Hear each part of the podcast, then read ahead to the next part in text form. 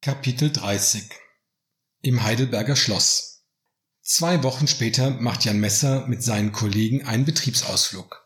Schließlich muss man dem Büromief auch mal entkommen, gerade in Zeiten großer Veränderung. Also Leute, hier müssen wir hoch. Diese Treppen da hinten geht es entlang. Animiere ich meine Truppe. Wir machen heute einen Betriebsausflug. Einen Tag in Heidelberg. Den habe ich bereits vor einigen Wochen geplant. Über uns thront das Heidelberger Schloss. Die Kollegen wissen nicht, warum ich diese Stadt ausgesucht habe. Sie glauben, ich hätte einfallslos den touristischsten Ort der Region ausgewählt. Weit gefehlt. Aber den Grund verrate ich Ihnen erst später. Vor dem Aufstieg brauchen wir eine Verschnaufpause, behauptet Steffi und verschwindet gemeinsam mit Michaela in einem dieser koreanischen Läden, in denen sich Touristen aus Südostasien deutsche Töpfe und Schweizer Taschenmesser kaufen. Ja, so schnell kann es gehen. Jetzt stehen wir alleine da. Beginne ich das Gespräch mit Matthias, der gerade seine Brotdose aus dem Rucksack kramt.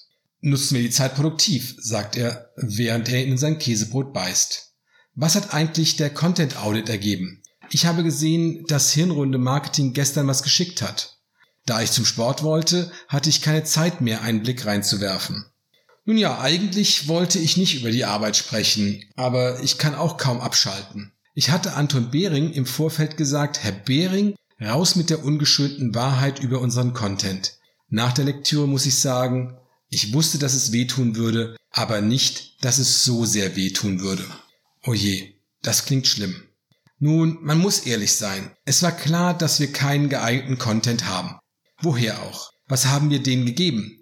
Fünf oder sechs Broschüren, die Handbücher zu den Produkten, ein paar PowerPoint-Präsentationen aus dem Vertrieb, sowie einige Texte aus den Newslettern und der Kundenzeitschrift zähle ich auf.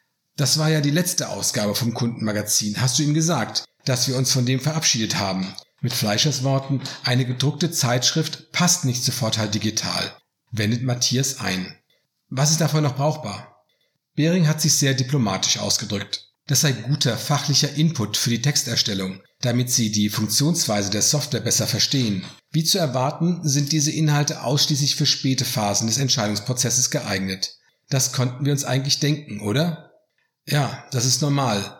Wir haben uns wie die meisten Unternehmen bei unseren Dokumenten darauf konzentriert, was unsere Verkäufer fordern, was sie in Sales-Terminen brauchen oder was Kunden von ihnen verlangen, zum Beispiel ein Anwenderhandbuch, erläutert Matthias. Richtig. Bei den Newsletter-Texten oder im Kundenmagazin hätten wir besser abschneiden können. Auch da kannte Behring keine Gnade. Jan, wir arbeiten dran. Schon richtig. Also, Kundenmagazin sei Eigen-PR. Weder würde es inspirieren, sich das jeweils andere Produkt näher anzuschauen, noch würde es Entscheider informieren. Sein Argument war, BDE Plus und MDE Plus sollen bei der Industrie 4.0 helfen. Und Industrie 4.0 und Digitalisierung sind bei vielen Kunden ein Angstthema. Die wissen nicht, was sie tun sollen. Zugleich warten die Kunden darauf, dass jemand kommt und ihnen sagt, reich mir die Hand, ich führe dich durchs Thema, wir lassen die Leute nicht im Regen stehen. Ja, ich habe das lange nicht verstanden, inwieweit wir mit unseren Produkten eine Rolle spielen. Dann war ich letzte Woche in der Kantine, es gab Currywurst und die Hütte war voll.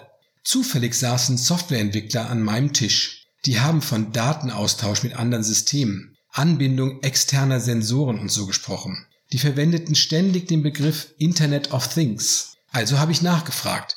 Und siehe da, wir sind richtig weit, was Big Data Analysen von Maschinendaten angeht. Das erzählt uns im Marketing nur keiner. Das ist genau der Kram, der die Kunden interessiert. Das findet sich, auch aufgrund unseres Unwissens, in keiner Broschüre oder auf der Webseite. Bering hatte das früh hinterfragt. Dass wir so weit sind, ist mir neu. Ja, Jan, also meinen die von Hirnrunde, dass unser Zeug nichts bringt.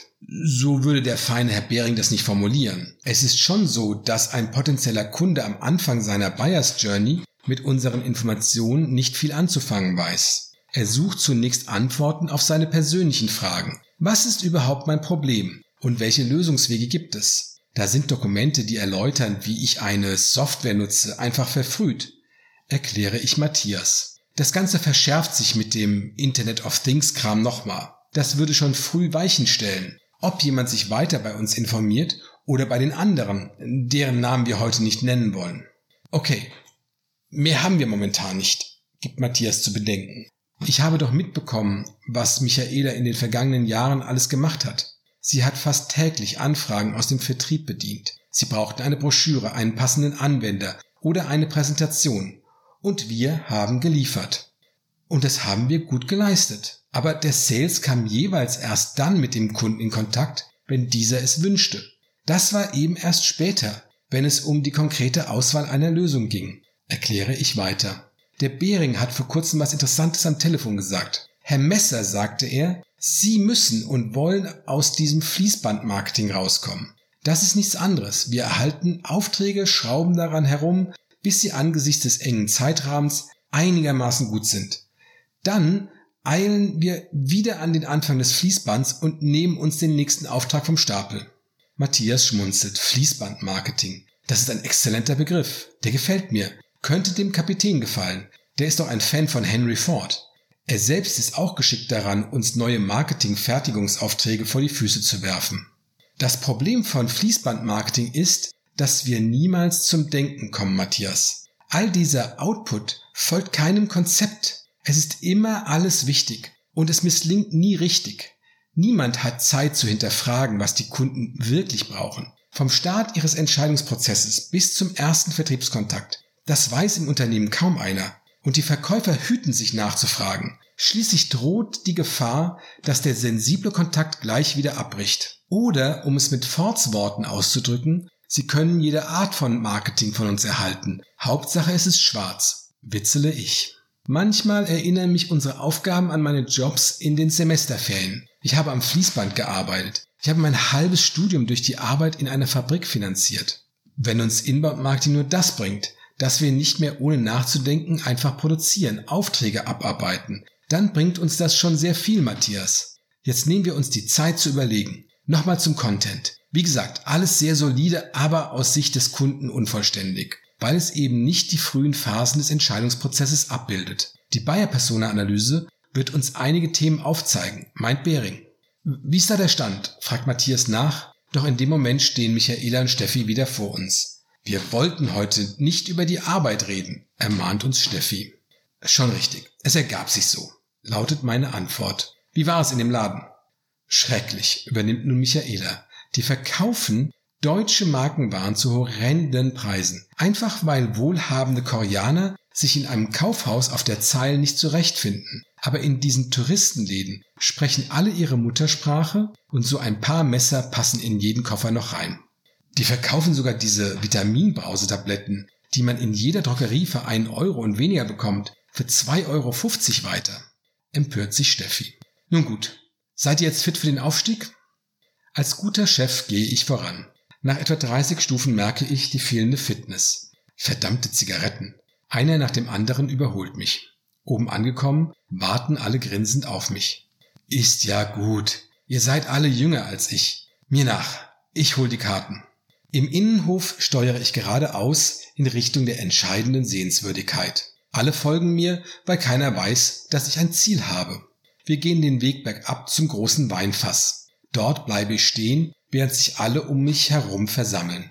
Wow, was für ein riesiges Fass. Die konnten hier rauschende Feste feiern, sagt Steffi und schaut nach oben. Irre, meint Michaela. Man kann oben drauf gehen, da, die Treppe. Ja, ihr Lieben, das ist der Grund für unseren heutigen Ausflug. Lasse ich wissen. Das Heidelberger Schloss, fragt Matthias.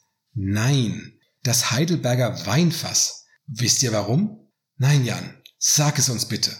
Bist du unter die Weinkenner gegangen? Ich dachte, du bist Biertrinker. Seit 1988, witzelt Michaela. Wir sind heute hier, weil das Fass auch in Moby Dick eine Rolle spielt. Ja, genau dieses Fass, erkläre ich der Truppe. Oh Mann, diese Moby Dick-Faszination bei Alcor nimmt langsam absurde Züge an. Bin ich eigentlich die Einzige, die diesen Schinken nicht gelesen hat? Fragt Steffi und schaut sich im Kreis um. Alle schütteln den Kopf, was in diesem Fall wohl heißen soll, dass sie alle mit dem großen Werk Herman Melvilles nichts zu tun haben wollen. Also, ich erkläre es euch. Ich empfinde es als meine Pflicht, als Leiter des Marketings, dass so ein Betriebsausflug auch der Weiterbildung dient. Ihr wisst, dass die Leitungsebene der Firma, zu der ich mich auch zähle, eine gewisse Vorliebe für Moby Dick hat. Und, so darf ich jedem raten, Wenn ihr mal direkt mit dem werten Herr Fleischer, seines Zeichens auch der Kapitän genannt, näher zusammenarbeiten wollt, empfiehlt sich dringend die Lektüre dieses Klassikers der modernen Literatur. Was hat jetzt dieses Fass mit diesem Buch zu tun? erkundigt sich Matthias etwas gleichgültig.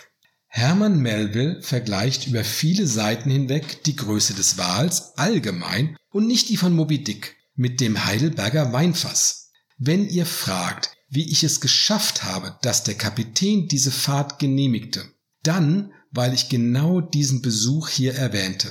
Wobei ich glaube, dass Melville deutlich untertrieben hat. Ein Wal, ich habe zwar noch nie einen persönlich gesehen, ist doch deutlich größer als dieses Holzfass. Wie auch immer, erklärt Michaela, ich will da jetzt hochsteigen.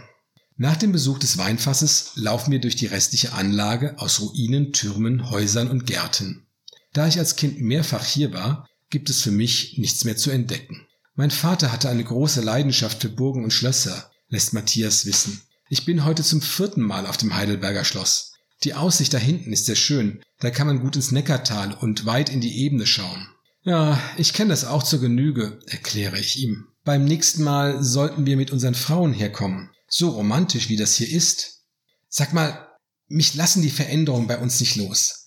Endlich passiert was bei Alcor. Anton Behring sitzt doch jetzt an diesem Playbook. Was können wir erwarten? Ja, das Playbook denkt beide Bereiche ab. Inbound und Account-Based Marketing. Die speziell auf unsere Bedürfnisse ausgerichtete Strategie, wenn du so willst, basierend auf dem neuen Kundenwissen.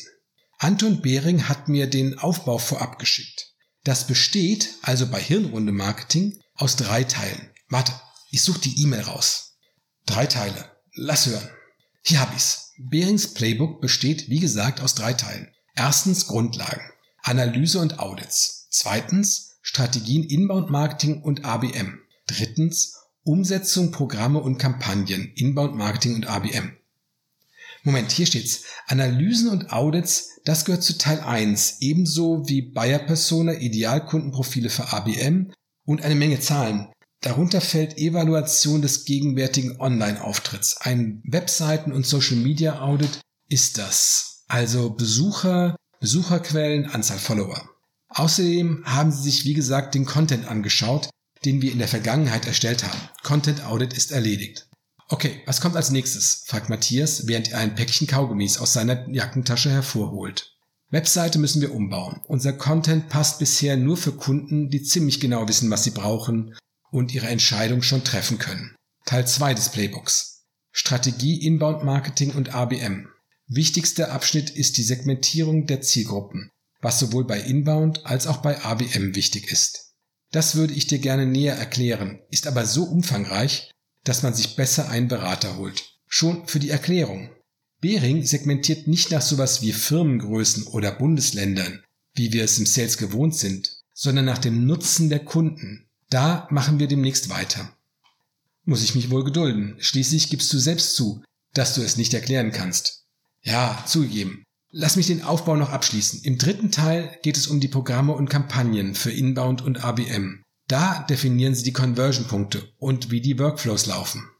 Meine Mannschaft und ich schlendern noch eine Weile durch das Schloss. Über die Arbeit sprechen wir nicht mehr. Das tut uns allen gut. Zum Abschluss gehen wir auf meine Kosten in ein nahegelegenes Restaurant. Als ich die Preise auf der Speisekarte sehe, bereue ich die Einladung. Aber gut. Ein leckeres Essen haben sich meine Leute in den vergangenen Monaten redlich verdient.